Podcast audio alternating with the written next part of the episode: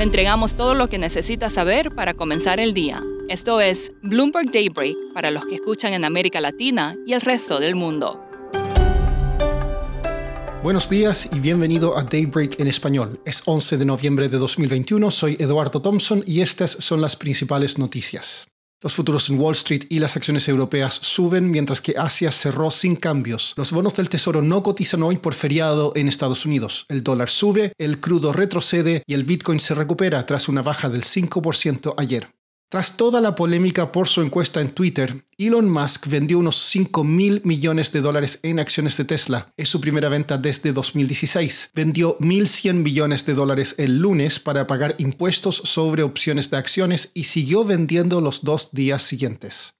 En una inesperada declaración conjunta, China y Estados Unidos prometieron trabajar juntos para frenar el calentamiento global. Establecerán un grupo de trabajo para aumentar la acción durante esta década. Sin embargo, China se negó a sumarse a un plan para reducir las emisiones de metano.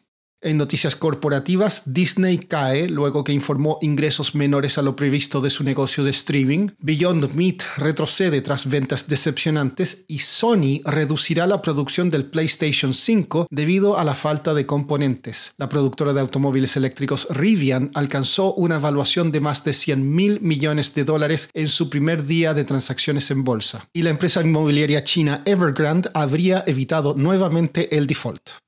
El mercado del crudo está atento a Estados Unidos. La mayor inflación incentiva la especulación de que el gobierno podría actuar antes de lo esperado para controlar los precios. Entre las opciones están liberar reservas estratégicas o limitar las ventas al extranjero. Es día de decisiones de tasas en la región.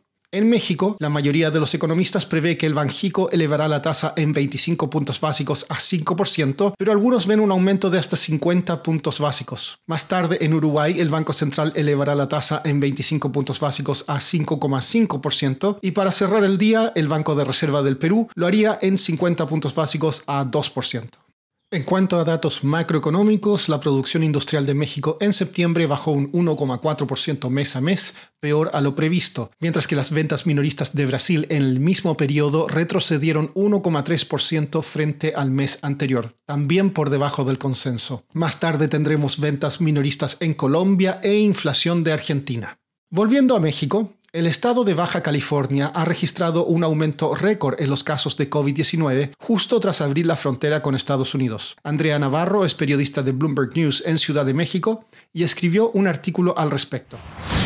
Pues estamos viendo que Baja California está experimentando la ola más grande de COVID que ha tenido en términos de nuevos casos.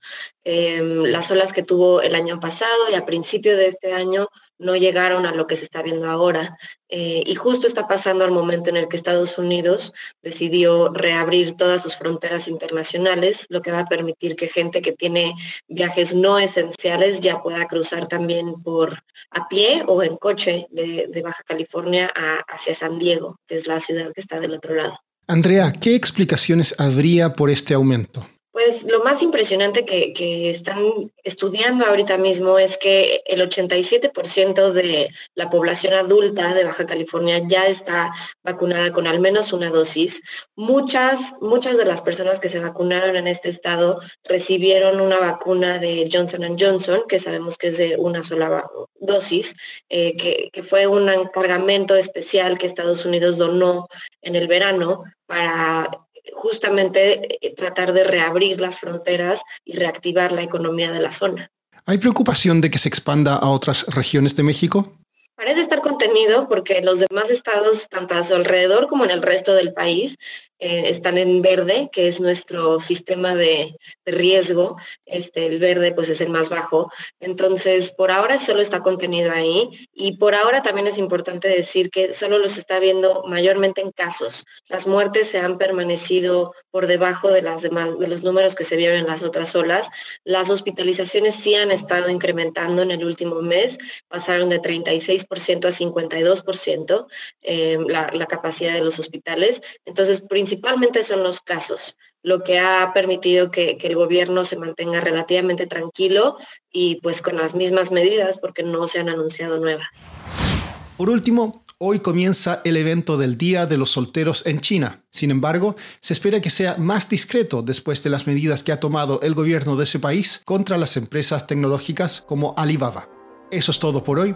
Soy Eduardo Thompson. Gracias por escucharnos. Para conocer todas las noticias que necesita para comenzar el día, revise Daybreak en español en la app Bloomberg Professional. También puede personalizar Daybreak para recibir las noticias que desee. Eso es todo por hoy. Sintonice mañana Bloomberg Daybreak